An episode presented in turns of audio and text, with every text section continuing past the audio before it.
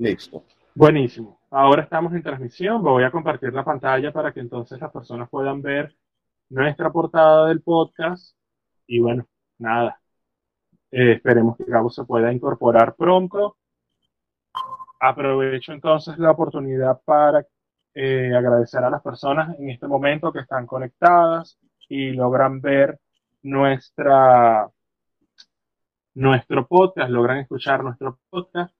Quiero primeramente también agradecerle a ustedes, a todos ustedes, a ti Pedro, y cuando se incorpore Gabo también sería Gabo, eh, por participar en este programa y dar una perspectiva, una perspectiva de cómo sería el proceso más allá de la medicación, efectivamente hablando desde la psicoterapia y de todo lo que implica la intervención y el abordaje de pacientes. Mi nombre es Eduardo Moronta, eh, soy psicólogo clínico, egresado de la Universidad Bicentenaria de Aragua en Venezuela, para las personas que están fuera de Venezuela. Ya se nos está incorporando Gabo. Eh, bienvenido, ¿Cómo estás? Hola, muy buenas noches. ¿Cómo estás, Gabo? Bueno, como les estaba indicando, estamos iniciando nuestra transmisión. yo me estaba presentando, termino mi presentación para que los demás también lo hagan. Eh, soy psicólogo clínico, yo tengo un amplio recorrido en el, área, clínica y también en el área educacional. Me ha tocado formar a personas en diferentes ámbitos y bueno, nada, le dejo a los demás para que también se presenten. Ok. Bueno, antes que nada, muchas gracias Eduardo por la invitación. Eh, yo, mi nombre es Pedro Borrero, soy también psicólogo egresado de la Universidad Bicentenaria de Aragua. Soy psicoterapeuta de orientación dinámica, formado en la SOBER y como tal tengo mi experiencia más que todo en el área clínica, en el área infanto-juvenil, en el área de los primeros auxilios psicológicos. Eh, un placer estar acá, un placer poder compartir con mis colegas, que los conozco desde hace tiempo y sé que tienen una muy buena trayectoria y una capacidad increíble para poder llegar a la gente. Ahora sí, ya Hola, buenas noches. ¿Listo? Eh, Pedro, terminaste de presentarte. Sí, estamos esperando por ti, Perfecto. Bueno, muchachos, gracias. Eh, voy a presentarme. Mi nombre es Ludwig García, soy también psicólogo clínico. He trabajado en el área de emergencias, especialmente primeros auxilios psicológicos. Eh, me gusta mucho esa área, me he desenvuelto en, esa área por un periodo de tiempo amplio. He trabajado también en el área infantil con niños con autismo y diversidad de trastornos del neurodesarrollo. Y también me he especializado en el área neuropsicológica, eh, precisamente para eh, ver estos correlatos ¿no? entre el cerebro y el comportamiento. Entonces, bueno, eh, sin más que decir, bueno, mi área de experticia es el área de psicología clínica, eh, terminé enfocándome en el área de adultos y este, en estos momentos, pues, eh, me enfoco fundamentalmente en atender adultos y parejas, o familia en todo caso, ¿ok? Excelente, excelente. Excelente. Bueno, creo que podemos darle inicio a este podcast. Esperamos que no sea tan largo, que eh, las personas puedan escucharlo y a través del link que se les fue compartido vía correo electrónico puedan disfrutar de esta transmisión. Como ya lo saben, nuestro podcast el día de hoy está orientado a una temática el cual todos nosotros, los que trabajamos en el área de intervención psicológica, siempre nos genera, nos genera como dudas, ¿no? ¿Qué sucede más allá de la medicación? ¿Cómo se aborda este proceso en nuestros pacientes? Aquí, a partir de este momento, cederé la palabra a Pedro para que inicie con esta temática y posterior a esto me incorporo. Muchas gracias, Eduardo. Bueno, fíjate que cuando estábamos hablando sobre el tema, el título, más allá de la medicación, lo primero que me había venido a la mente, casualmente, era la palabra, si estamos más allá de la medicación, estamos más acá de la palabra. y es que justamente cuando hablamos de psicoterapia o de intervención psicológica, estamos hablando de algo que se hace es por la vía de la palabra. Se trata de una conversación, una conversación que se establece con un profesional, sea cual sea su enfoque, puede ser conductual, dinámico, los enfoques es un tema bien importante del cual quizás en este podcast podamos dilucidarlo. Pero creo que una de las cosas que terminan siendo como lo central dentro de la psicoterapia, esto que está más allá de la medicación, es el predominio de la palabra. Se trata de una conversación, de un diálogo que establecen dos personas con fines terapéuticos. No se trata de una conversación mágica en la cual mágicamente los males, los sufrimientos, las violencias de las personas desaparecen. Sin embargo, a través de esa conversación se posibilitan o se activan una serie de mecanismos que, sin que nos demos cuenta, ayudan a las personas. ¿Cómo ayudan a las personas en la psicoterapia? Es una buena pregunta que creo podríamos empezar a hacernos. ¿Cómo es que nosotros, los que hacemos psicoterapia, ayudamos a las personas? ¿De qué manera una psicoterapia o una conversación ayuda al otro? ¿Cómo puedo yo ayudar a alguien solo conversando? No es eso lo que yo hago con un amigo. No es eso lo que yo hago hablando con mi mamá. ¿Qué puede ofrecer esta conversación que no me proveen otro tipo de conversaciones o inclusive un poco de alprazolam, algo de sertralina o un poco más de ketiapina, que son los medicamentos, algunos de los medicamentos con los cuales los pacientes o las personas suelen venir a la consulta, ya inclusive antes de que nosotros nos lleguemos a atender. Le cedo la palabra a mis colegas a ver qué, qué opinan. Sí, Pedro, eh, concuerdo con el inicio de, de, lo que venías planteando ahora. Me gustaría agregar a todo esto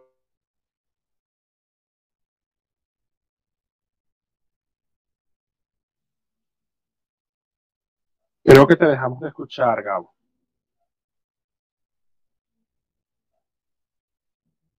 Sí, bueno, dándole, dándole un poco de, de, contexto a esto que Pedro planteaba sobre cómo la psicoterapia nos puede ayudar y qué hace la psicoterapia en realidad que no me haga el fármaco, por supuesto.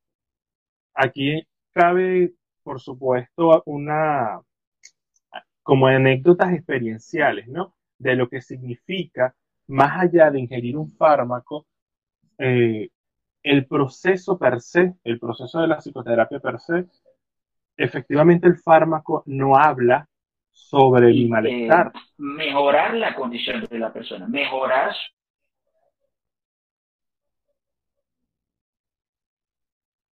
Creo que se le volvió a ir el audio. Ok, estoy aquí, ¿me escuchan? Sí, ahora sí te oímos. Te escuchamos, bravo. Sí, perfecto. ¿En qué parte me quedé? bueno, no escuchamos desde el inicio de tu intervención. ah, entiendo.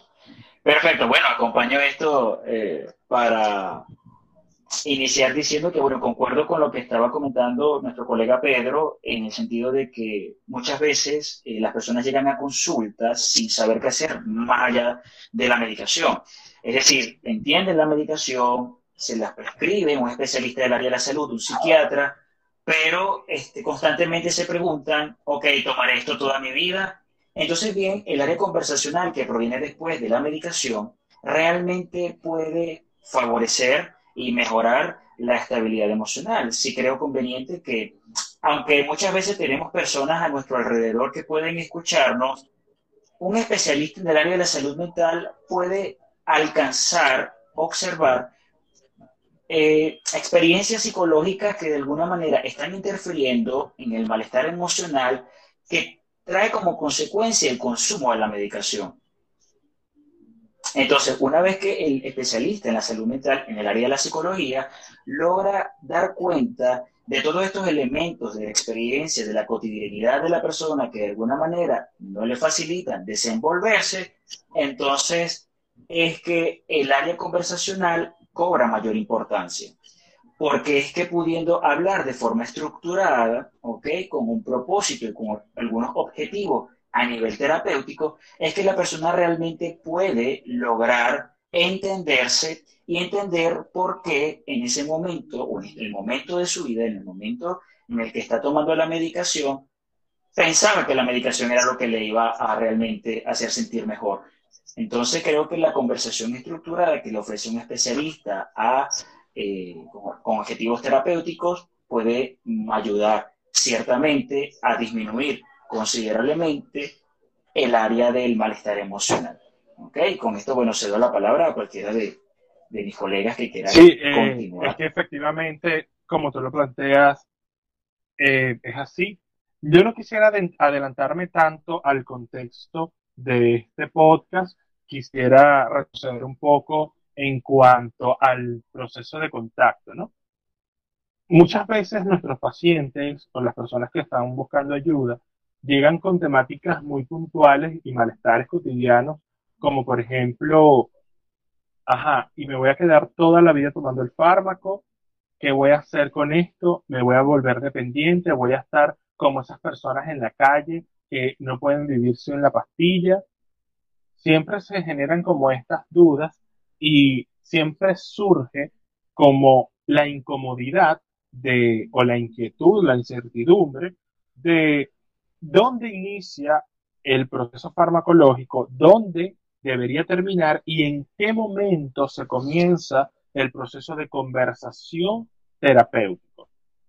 Aquí creo que hay una, un, paréntesis importante que hay que hacer y es que cada caso es particular en cuanto al uso de fármacos o no y la incorporación del proceso terapéutico. En ocasiones nos podemos encontrar con personas que perfectamente pueden ir con una crisis un ataque de pánico eh, una crisis de ansiedad o un estadio de depresión.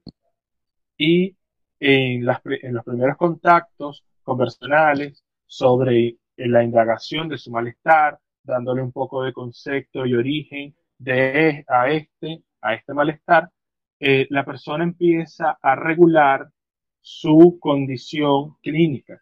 Pero en otros casos, esta condición se vuelve un fenómeno de perseverancia, un, fenómeno que avanza hasta el punto que parece que fuera insoportable y que en ocasiones necesitamos dentro de la conversación que haya otro elemento que ya es el elemento farmacológico para que el paciente empiece a funcionar.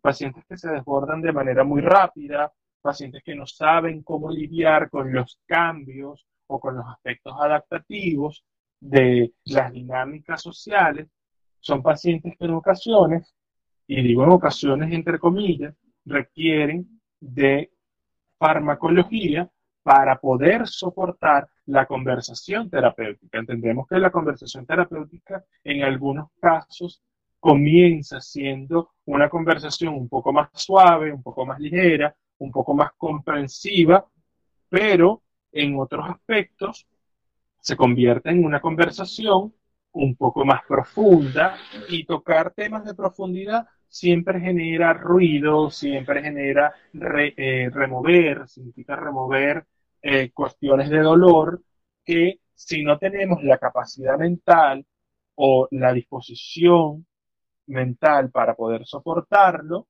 necesitamos de un elemento que nos apoye. No sé si querías comentar algo aquí, Pedro. Sí, creo que aquí hay algo que es importante aclarar. Ninguno de nosotros tres estamos en contra de la medicación o de lo que ella Correcto. La medicación es un elemento sumamente necesario, sea para tratar una, una condición que ya forma parte de la estructura de la persona, pónganse ustedes, eh, ya una estructura psicótica, alguna condición orgánica, alguna condición neurológica que lamentándolo mucho con los avances que tenemos a nivel científico todavía no hemos logrado corregir o eliminar o manejar, la medicación acá es necesaria. También es necesaria para el manejo de algunas crisis vitales. Algunas situaciones transitorias pueden desencadenar una serie de emociones muy intensas, muy difíciles de entender, muy difíciles de manejar, que a veces ni siquiera la conversación mejor estructurada o mejor manejada que puede darse en una psicoterapia logra darle la suficiente contención. Es allí cuando la medicación viene a configurarse, a ubicarse como ese continente, ese elemento que proporciona, valga la redundancia, contención al desborde de emociones que al fin y al cabo le causan sufrimiento a la persona. ¿Qué queremos decir con todo esto? Efectivamente la medicación ayuda en esto, pero en ocasiones es insuficiente para poder manejar las otras cosas que están en la base. Bien lo dijo Eduardo en su momento, en la conversación terapéutica, en la psicoterapia, se mueven emociones y se mueven emociones muy intensas. No por nada, a veces la gente le tiene miedo al ir al psicólogo. A veces dicen que porque ir al psicólogo implica que o si estás loco, te vas a volver loco yendo al psicólogo. No es tanto eso, sino que las cosas que se mueven dentro de uno hacen pensar que es la psicoterapia la que está generando todo esto, o es el psicólogo el que está generando todo esto cuando no necesariamente es así. Es sencillamente que se están moviendo una serie de cosas, llamémosle como queramos llamarle, traumas, carencias, conflictos, etcétera, que hasta ahora no se habían tocado ni se habían visto. Y que con la psicoterapia fue que se empezaron a ver por primera vez y dentro de un espacio de trabajo. Esto es muy importante, ¿sí? Porque yéndonos un poco a cómo se piensa normalmente, si me siento bien, estoy bien. Y si me siento mal, estoy mal. Cuando no necesariamente es así, el hecho de que una persona no esté presentando síntomas no significa que todos estos conflictos, carencias o traumas no estén operando o estén generando otros sufrimientos. Ese es uno de los puntos más importantes que, al, al cual me gustaría llegar. No sé qué opinan ustedes, chicos, de lo que estoy comentando. Sí, entiendo que para tomar en cuenta todo el proceso que involucra la psicoterapia y la terapia, independientemente de cualquier perspectiva psicológica o cualquier modelo de psicoterapia, usualmente la terapia está orientada al bienestar de la persona. Y en la mayoría de los casos, los psiquiatras muy poco manejan eh, la psicoterapia. Son muy pocos los especialistas en el área de psiquiatría que manejan el área terapéutica. Y muchas veces las personas suelen acudir a un psiquiatra eh, precisamente porque están al borde o tienen una situación sumamente crítica que lo está llevando a fundamentalmente recurrir al psiquiatra. Sí creo conveniente que cuando hablamos de un proceso psicoemocional, eh, muchas veces las personas suelen interpretarlo como locura y vaya que suele ser una de las interpretaciones más comunes de, la mayoría de las personas que suelen intentar acudir a ayuda profesional en el área de la salud mental. Y muchas veces, eh, cuando se trata de ingresar tomar en cuenta. ¿Cómo me puede ayudar un profesional? Usualmente se recurre al psiquiatra. Porque el psiquiatra eh, pareciera que la medicación fuese una alternativa suficiente. Pero como bien han dicho mis colegas, la verdad es que en la mayoría de los casos la medicación es complementaria, pero no suficiente.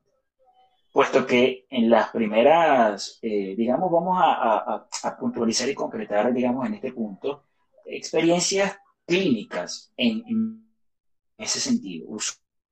Usuarios que eh, cuando acuden a la ayuda profesional suelen referir que llevan tiempo tomando la medicación, notan las mejorías, pero pareciera que hubiese algo más que no habían, se habían percatado y que muchas veces pareciera ser invisible.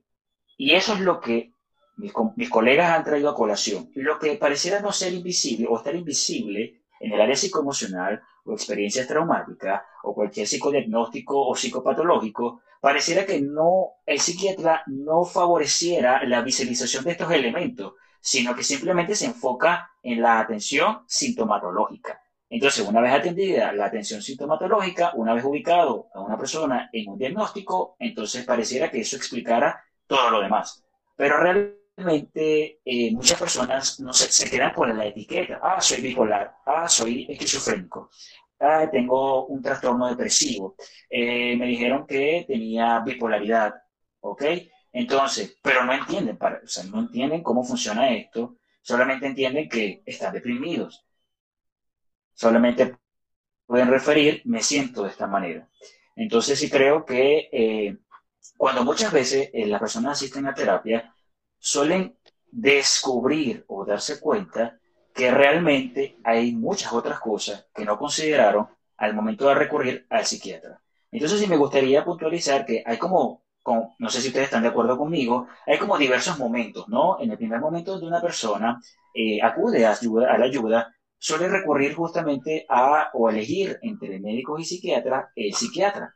Y luego, una vez que no consigue la mejoría, recurre al psicólogo. Claro, esto no es algo estricto. Digamos que esto pudiera ser dependiendo de cada situación personal. Muchas veces otras personas recurren al psicólogo por experiencias de otras amistades, pero la mayoría de las veces tenemos experiencias de personas que recurren a, eh, al psiquiatra como primera opción y suelen luego ser referidos al área de psicología para continuar trabajando aquellas cosas que parecieran ser invisibles a, lo que el psiquiatra ha observado en la persona. Entonces, ese primer momento pareciera que siempre suele llevar a la terapia psicológica, donde muchas veces las personas pudieran hasta resistirse, ¿no? Pudieran resistirse a acudir a terapia psicológica o solo lo hacen porque el psiquiatra les comentó. Entonces, eh, esos momentos, digamos que de, la atención, primer momento, a un segundo momento cuando está en terapia, como, como tú lo planteas, recalcar que, sí, dime. Que, creo que como tú lo planteas es correcto, pero eh, también visualizo que está más relacionado a los niveles de profundidad en los que se maneja el proceso terapéutico. Si bien sabemos en algunos casos y creo que lo podríamos llamar así en, en cuanto a estas nivelaciones. En algunos casos las personas van por situaciones muy puntuales, por ejemplo, reducción de síntomas, atender cosas muy específicas, consultar cosas muy, muy concretas y creo que un nivel de atención terapéutica superficial corresponde más a estos casos que vendría siendo la atención que prestan los, los psiquiatras o los especialistas en el área de la medicina dedicados a la salud mental, que se dedican un poco más a la atención superficial, orientada a, atender fenómenos muy concretos y que en ocasiones ya no solamente eh, la persona que solicita la ayuda puede quedarse con la atención superficial, sino que tiene que ir profundizando a niveles posteriores, que sería ya un nivel intermedio, por llamarlo de alguna manera, de atención terapéutica o un nivel profundo, si hay que remover cosas que están mucho más allá. Creo, señores, que las interrumpa, que podríamos llegar Así es. A puntos más interesantes y lográramos dar como un ejemplo de estas situaciones que estamos planteando, un poco para que nuestros clientes también puedan entender eh, con ¿Qué se podría contrastar esto en algo de la vida cotidiana? ¿Algún caso o alguna situación que ustedes o nosotros hayamos ya visto en nuestra consulta? Bueno, sí, claro que sí, y estoy de acuerdo contigo. Ve, por ejemplo, una situación, yo trabajo en el, en el Seguro Social, en una, de las sedes del Seguro Social aquí en el estado de Aragua, y en ocasiones me he topado con la, con la inquietud de algunos pacientes, sobre todo pacientes de niños que asisten al servicio, que son referidos por neurología. Recientemente es un caso que, que estamos atendiendo por aquí, por el, por el, el hospital, y es un niño que es diagnosticado con una condición neurológica. Se le diagnostica con una epilepsia generalizada de tipo ausente. El niño presenta algunos espasmos donde no logra eh, tener un estadio como de conciencia plena en ese momento y es medicado, ¿no? La madre, que también está en el área de la salud, informa sobre esto y empieza a incorporar al niño al fármaco y nota que el niño no tiene mejoría, que es cuando ella decide llevarlo al servicio de psicología del hospital para que la atención sea ya de ámbito psíquico y no solamente médico. En ese momento empezamos a hacer valoraciones, valoraciones sobre las condiciones neurológicas que pueda estar presentando el niño y nosotros tenemos que ser conscientes que en ocasiones eh, algunos diagnósticos no corresponden, no corresponden a las condiciones, a las condiciones médicas que, con las cuales están diagnosticados, ¿no? Efectivamente, eh, se hace la evaluación del caso y se le solicita una contrastación de los resultados, de los resultados neurológicos, para corroborar que efectivamente el niño tenga una condición neurológica como se establece, pues en el, en el electrocefalograma, que se, se, revisan las condiciones eh, de alteración a nivel cognitivo, el niño no presenta este tipo de, de alteraciones eh, según como lo establece el diagnóstico. Entonces, en ocasiones lo que vemos es una madre un poco más eh, preocupada por si la condición de la ausencia que el niño presenta en algunos momentos está más relacionado a un fenómeno psíquico que a un fenómeno médico. Y ahí es cuando decimos, hey, ya la atención no puede quedarse únicamente en lo superficial, en las cosas de apoyo y en la reducción de los síntomas, sino que hay que profundizar a niveles posteriores, hay que llegar a otros niveles donde podamos evidenciar a qué corresponde el malestar.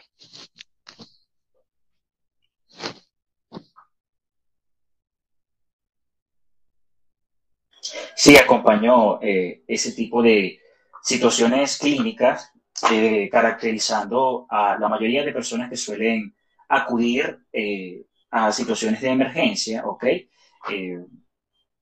suelen referir que tienen ataques de pánico, no saben qué hacer, tienen taquicardia, sudoración, mareos, ¿sí? Eh, no pueden dormir, tienen insomnio, pero cuando tú exploras eh, mucho más allá de, la ansiedad, también de, todas estas experiencias clínicas, que, sintomatológicas que suele tener la persona, allá es que las personas de alguna manera siempre buscan estos recursos de farmacológico o psicofarmacológico. Tienen experiencias eh, con las redes de apoyo, que son las personas cercanas a ellos, en donde les indica, ah, a mí me pasó lo mismo, tómate esto ah, me pasó esto, tómate tal medicamento. Entonces suelen recomendar medicamentos como el PRAN, todo lo que serían las benzodiazepinas, eh, clonazepam, etc.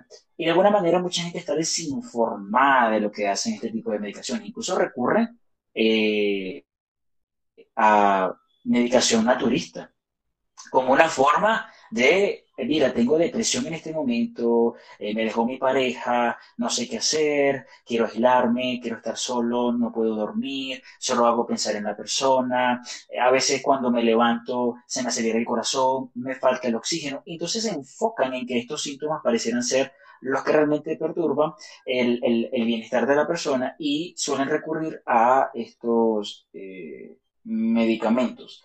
Pero justamente durante la el recorrido de la, entrevista terapéutica, se halla que la persona nota o logra darse cuenta que hay algo más allá de la medicación.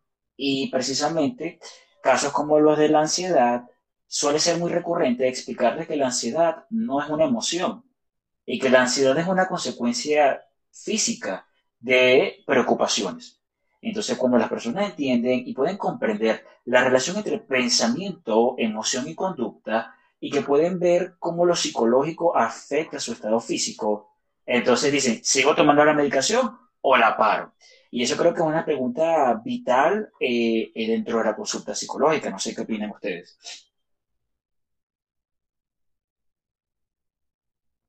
En mi experiencia, ya atendiendo personas también en el ámbito de los primeros auxilios psicológicos, en la consulta privada, este tema de los síntomas, como lo que principalmente aqueja, perturba a la persona, es una cosa cotidiana. Eh, estaba recordándome justamente el caso de una señora que me había consultado, precisamente porque estaba experimentando muchas crisis de ansiedad. los síntomas son los mismos que estás mencionando, Gabo. Eh, taquicardia, dificultades para respirar, problemas para la concentración, el sentirse muy acelerada, dificultades para concentrarse bien en un punto, siempre la necesidad de estar en varias cosas a la vez, ¿sí? Toda una serie de cosas que a ella ya al final le estaban reportando mucho sufrimiento porque no disminuían, no paraban. Entonces fuimos indagando un poco en, la entrevista, ya ella había intentado de todo, hasta, la, hasta el dormir se le había perturbado, el apetito también, y estaba automedicada, cabe acotar. Tomaba el plan para poder tranquilizarse. Y fue lo que pasaba. Ella no estaba en control psiquiátrico. Lo tomó por la misma situación que tú estás escribiendo, Gabo.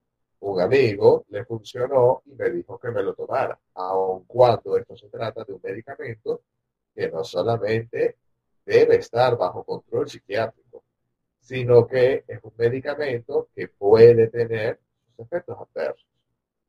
Total que eh, para ella el problema era que se sentía mal, que tenía este malestar y que no sabía qué hacer para sentirse mejor.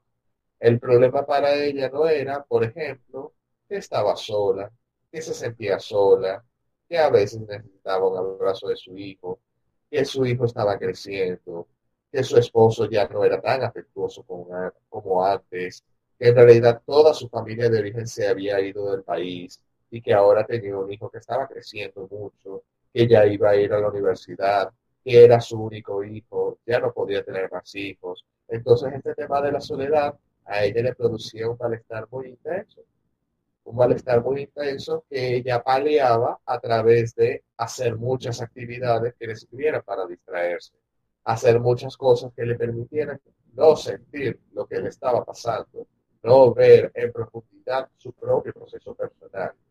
Para ella el problema era su ansiedad, no que estaba sola y que había una realidad nueva, que se estaba viendo cada día más sola. Sola no en el sentido físico, porque ella tenía a su familia cerca, ojo, tenía su familia cerca, podía contactar con sus familiares de origen por, por videollamada, podía seguir hablando con su hijo, pero ya no era lo mismo. El tema es que ya no es lo mismo. Y estas cosas siempre repercuten emocionalmente. Hoy en día nos podemos encontrar con muchos discursos que dicen que si te sientes mal es porque no estás pensando lo suficientemente bien, que no estás llenando tu mente de pensamientos positivos y un montón de cosas, pero el hecho acá es que ella se sentía mal por sus propias razones, por cosas que iban más allá de su conocimiento y que al final lo único que buscaba era paliar esto, no lo otro que estaba por allí. Creo que con todo esto, señores, hemos venido viendo que siempre hay algo que está más allá de los síntomas y de la medicación, una serie de situaciones personales, problemas personales, conflictos personales, que le están generando sufrimiento a la persona, pero lo más interesante de todo es que a veces no es consciente que es esto lo que le reporta sufrimiento.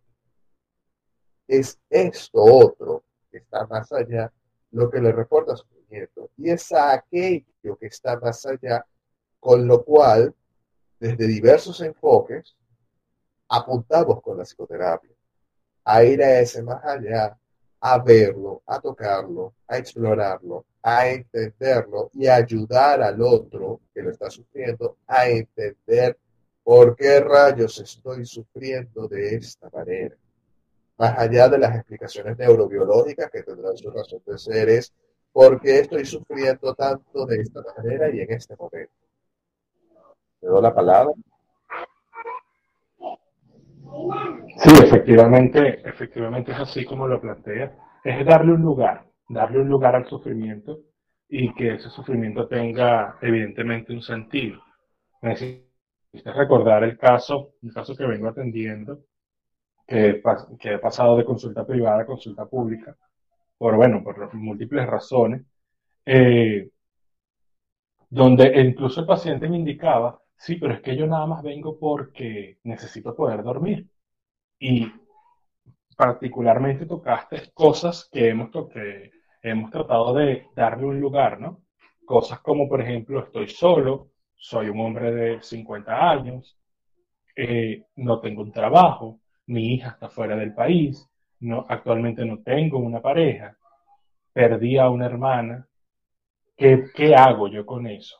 Y en vez de darle un lugar a ese malestar, se, enfoca específicamente en los síntomas físicos, como si fuera lo único en lo que se puede pensar. Creo que un poco más allá de la medicación, como lo, lo venimos refiriendo en este podcast, es entender que siempre hay algo más, más allá de las cosas, en este caso farmacológicas que nos pueden dar un alivio o un pseudo alivio en algún momento y reducir algunas sintomatologías, siempre quedan residuos que son propios del malestar psíquico que terminan siendo ocultados por las mismas ignorancias que nosotros como seres humanos tenemos sobre, sobre cosas que son nuestras también y que la psicoterapia viene a traer a la palestra estas situaciones y tratar de que la persona pueda colocarlas, trabajarlas y en algún momento incorporarlas en algún lugar de su mente, que tengan un espacio en su mente que pueda ser soportable.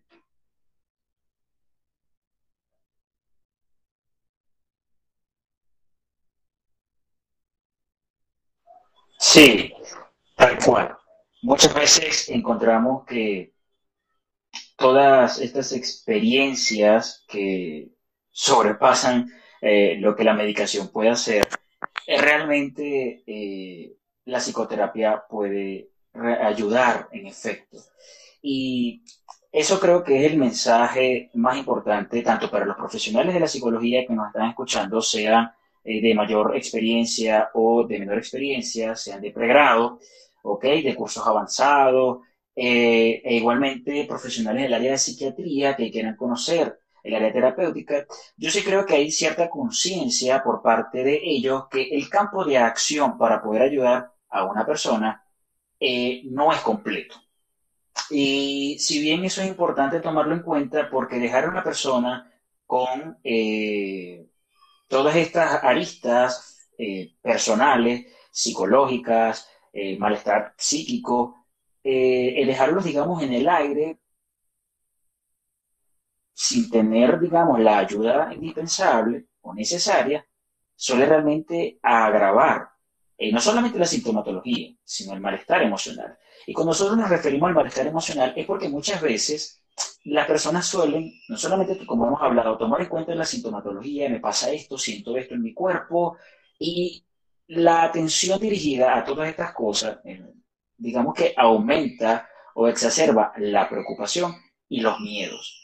Y usualmente la gente no sabe qué hacer con los miedos, no sabe para qué funciona el miedo y puedes encontrar personas, por ejemplo, que tienen miedo a depender de la medicación, a volverse adictos a la medicación y por eso piensan en dejarla. Em, puedes encontrar personas que, aunque están tomando la medicación, por ejemplo, problemas familiares, encuentras que adolescentes de 17 a 25 años, así como población geriátrica, pueden sentirse, como bien hemos comentado, solos, aislados, sin que nadie les entienda, eh, pareciera que nadie quiere escucharlo, sienten que la gente les molesta volverles a decir cómo se sienten y entonces sienten ese malestar de no poder comunicar lo que sienten. Entonces esto, hay un proceso importante, si aquí eh, nos escucha una persona que no es del área de la psicología o del área de psiquiatría, que es la psicosomatización.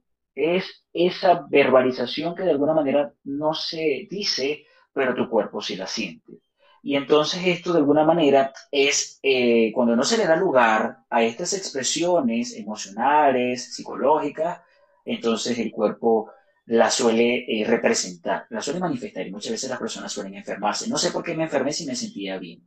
Entonces sí creo que para los profesionales del área de la salud, eh, sea del área de psiquiatría o del área de psicología, que nos escuchen en este podcast, creo que es importante resaltar que nuestro trabajo tiene que ser en conjunto. No podemos trabajar de forma dividida porque el ser humano eh, tiene una variedad impresionante de respuestas que muy bien pueden no solamente desde un campo pueden atenderse, sino que si bien es la complementariedad y realmente romper esas barreras, romper esas barreras de la medicación con el área psicofarmacológica. Y muchas veces eh, los, usuarios o las personas que acuden a consulta psicológica no saben eh, si aplican los medicamentos que, mira, yo ayer me tomé el alprazolam eh, y lo piqué porque el psiquiatra me dijo que de 300 miligramos me tomara la mitad, entonces se toma la mitad. Pero entonces experimentan síntomas como que tomar la medicación, puede dormir, como bien había referido Eduardo, personas que solamente recurren a ir a dormir. Pero entonces eh, resulta que el medicamento le hace el efecto que ellos buscan. Pueden dormir. Y mucho después se experimentan que ya esa dosis no le es suficiente o pareciera que les deja como unas secuelas posteriores. Entonces suelen sentir escalofríos, suelen sentir temblores, suelen sentir mareos y se preguntan, ¿será por la medicación? Y muchas veces no saben qué hacer porque no tienen ese acompañamiento con el psiquiatra. Entonces piensan en dejar la medicación. Entonces sí creo que estas barreras de eh, lo que puede hacer un psiquiatra, lo que puede hacer un psicólogo, si bien es importante que en el modelo psicoterapéutico se puedan romper y que pudiera llegarse en algún momento, ¿ok? Creo que es una meta bastante ambiciosa, que puede haber contacto entre psiquiatra y el psicólogo para que de alguna manera, eh, eso sí sucede, pero no sucede con la frecuencia que debería, para realmente poder atender la, forma de, la persona de forma holística y evitar las particularidades. No sé qué piensan ustedes para agregar en este momento. Sí, bueno, efectivamente, de acuerdo contigo. Eh, en algún momento creo que el tema de solamente el uso de fármaco para resolver los problemas mentales o cualquier dolencia debe quitarse de ese paradigma y incorporar un paradigma mucho más integral donde todos podamos estar participando y entender que, tal cual como tú lo decías, entender que el ser humano tiene un sinfín de respuestas ante un sinfín de problemas que se abocan al día a día y que inevitablemente nos toca vivirlos.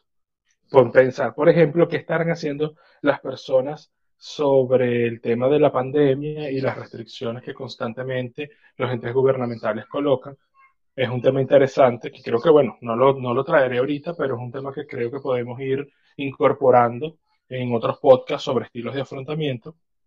Pero entender que efectivamente las personas tienen un sinfín de respuestas a un sinfín de problemas que también viven y padecen y que necesitan, cuando solicitan ayuda, acompañamiento, que no se les puede dejar solas, que hay que indicar cómo va a ser la incorporación de este nuevo proceso, sea farmacológico y posterior terapéutico, para que la persona pueda entender la hilación de su cambio.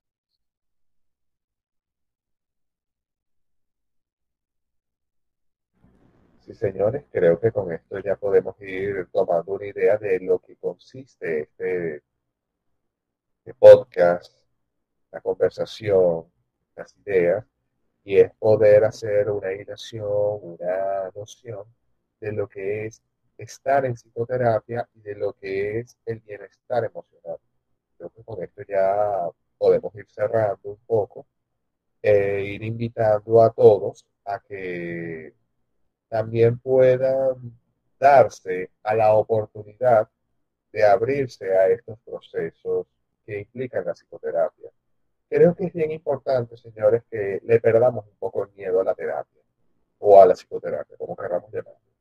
Pienso que hay muchas resistencias, hay mucho miedo, hay muchas distorsiones en cuanto a lo que es el campo de la salud. Y siempre nos encontramos con muchos pretextos o muchas excusas. Yo no estoy loco, esto a mí no me va a ayudar, para eso yo puedo hablar con mis amigos, no con una pastilla yo me sirvo, no, yo me curo bailando, no, yo me curo solo, yo me hago mi propia terapia y así. Creo que son un montón de distorsiones que al fin de cuentas obedecen a los miedos de las personas.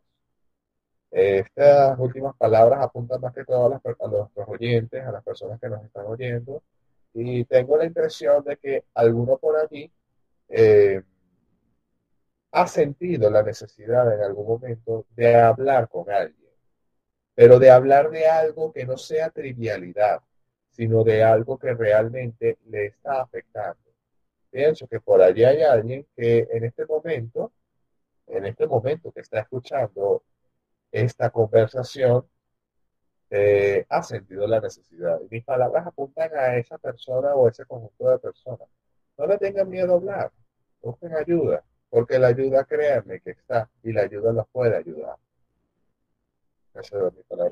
Sí, efectivamente, Pedro, y creo que es un buen cierre. Aprovecho también a todas las personas que nos están escuchando.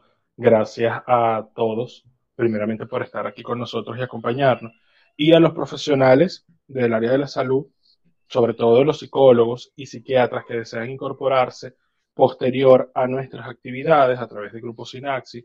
Quisiera invitarlos. Posteriormente tenemos planificaciones bien interesantes sobre actividades relacionadas al campo terapéutico y entre ellos eh, la incorporación de nuestro diplomado en psicoterapia, en el cual estaremos participando Pedro Lidwin y yo, mi persona, por supuesto. Eh, acompañándolos, por supuesto, también estará otro colega que más adelante los presentaremos cuando se nos incorpore en otro podcast live, eh, donde tocaremos diferentes vertientes de cómo debe ser el abordaje terapéutico. También quiero invitarlos a que nos sigan a través de nuestras redes sociales, revisando nuestro podcast en Grupo Sinaxi. También podrán encontrarnos. A mí me pueden encontrar como Intrusivo y los invito también a que sigan todas las publicaciones que hacemos día tras día a través de las redes de Grupo Sinaxis para que se mantengan informados. Quiero agradecer a todas las personas que participaron, que lograron meterse dentro de la transmisión en vivo de este podcast live y que efectivamente se mantengan siempre cerca de nosotros para que puedan nutrirse en ocasiones de información que puede ser útil en momentos donde a veces la, el sinfín de información nos gana. Gracias a todos ustedes por participar. Gracias, Gabo. Gracias, Pedro. Gracias a todos por, los, por habernos escuchado. Y bueno, Gabo, no sé si quieres despedirte también. Gracias, Eduardo, por la invitación. Sí, eh, quería aprovechar unos pocos minutos para sistematizar eh, lo hablado. Y creo que sí es conveniente que, en primer lugar, las personas puedan identificar que la medicación es complementaria. Es decir, eh, atrévanse a hablar, como bien decían mis colegas, atrévanse a hablar, atrévanse a buscar ayuda. Eh, punto dos, es saber que hay una serie de situaciones, experiencias, que muchas veces pareciera que las palabras no fuesen suficientes y el acompañamiento que tienes a tu alrededor no sea suficiente. Si así te sientes o te sientes identificado con algo de esto, seas profesional o no, recurre a ayuda. Recurre a la ayuda que probablemente puedas encontrar a, a especialistas que sí realmente puedan ayudarte. Si conoces a alguien, también puedes difundirle esta información. Sí creo conveniente que podamos compartir esto a través de las redes sociales. Y bueno, con esto finalizo mis palabras, pues agradeciendo eh, toda la invitación y que estoy seguro que si ustedes nos plantean sus inquietudes o áreas que les gustaría que podamos ayudarles eh, bajo esta serie de cursos y ciclos de, formación, Entonces, estamos disponibles y estamos a la orden. También me pueden encontrar a mí en las redes sociales como Estímulo Salud, ¿ok? En Instagram y en Facebook. Muchísimas gracias.